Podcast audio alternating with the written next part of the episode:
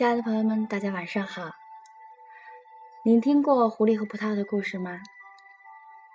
听到这个名字啊，好多朋友一定想到的是那个吃不着葡萄说葡萄酸的狐狸吧？桃子今天带来的呢，是和原来那个完全不同的一个版本，是日本平田让志他写的《狐狸和葡萄》。这是一个非常有爱的故事。这个故事让我们再次感受，这个世界因为有爱，所以才温暖；因为有爱，所以才美丽。好了，那接下来就让桃子带我们一起走进故事《狐狸和葡萄》。山里有个狐狸窝，小狐狸正在窝里哭：“嗯，我饿，我饿了。”狐狸妈妈赶紧说：“别哭，别哭啊！妈妈这就去给你弄好吃的来。妈妈呀，去给你摘一串最好吃的葡萄。你可要在家乖乖的待着，等着妈妈回来哦。”狐狸妈妈说着，就走了。小狐狸乖乖的等着妈妈回来，可是一个小时过去了，两个小时过去了，三个小时过去了，狐狸妈妈还是没有回来。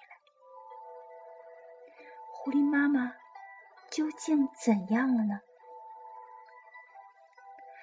他拼命的跑，他想到村子里去摘一串最好吃的葡萄。他跑过一座山，又跑过一座山。跑过第三座山，好不容易找到了一个有葡萄的村子。唉，我的孩子饿得直哭，对不起，请让我摘一串葡萄吧。狐狸妈妈说着，就跳上一棵葡萄树，摘了一大串的葡萄。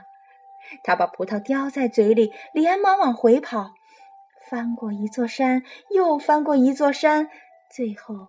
翻过第三座山，狐狸窝啊，近在眼前了。狐狸妈妈想：“哎，在我不在家的时候，孩子会乖乖的听话吗？他不会跑出来被可怕的老鹰之类的叼走吗？”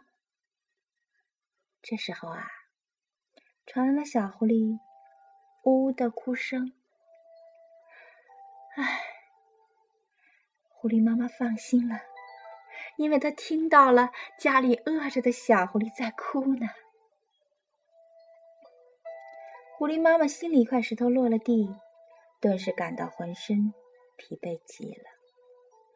她嘴里叼的葡萄也觉得越发的重了，重的简直叼不住了。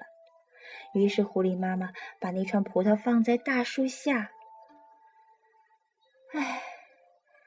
累死我了。让我休息一小会儿吧。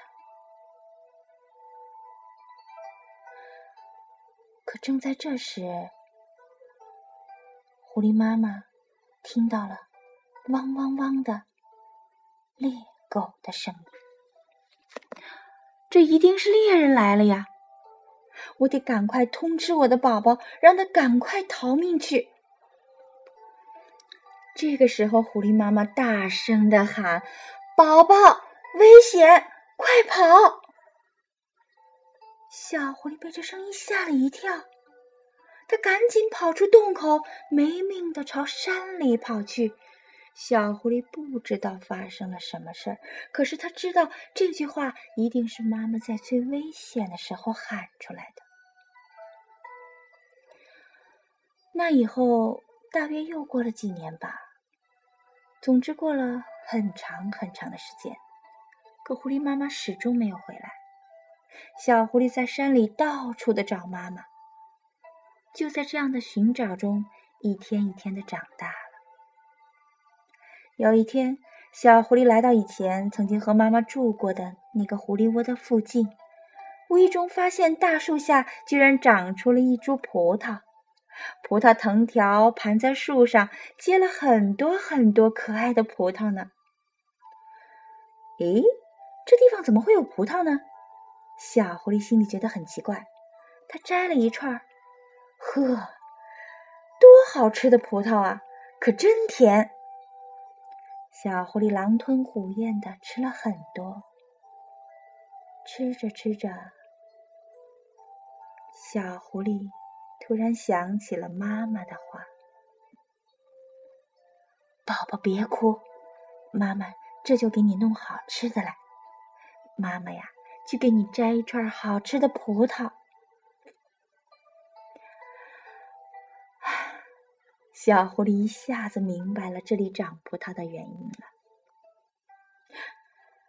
一定是这样的，一定是这样的。小狐狸想到这儿，为了向现在还不知下落的妈妈表示感谢，他放开了嗓门，大声的喊：“妈妈，谢谢你。”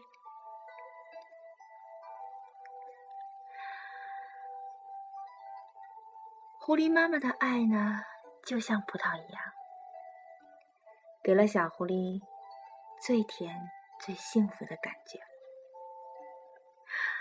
日本平田让治的这个故事呢，有些深刻，有些凄美。妈妈为了救小狐狸，永远的离开了它。小狐狸终于长大了，发现了妈妈遗留在。小狐狸窝旁边的葡萄已经生根发芽长大，而且结出了甜美的葡萄。吃到妈妈遗留的葡萄的时候，小狐狸终于明白了妈妈对自己的爱。这个故事呢，自始至终没有点明妈妈到底去了哪里，他留了这么一个意味深长的结尾，让亲爱的孩子们去想象。啊，留下了浓郁的诗情，在那一句“妈妈，谢谢你”，让我们所有的孩子感受在成长过程中所接受的那些无言的爱，让我们所有的孩子在成长的过程中去慢慢的体会这爱的含义。和爱的重量。好了，亲爱的朋友们，故事就和您分享到这儿。桃子和您说晚安。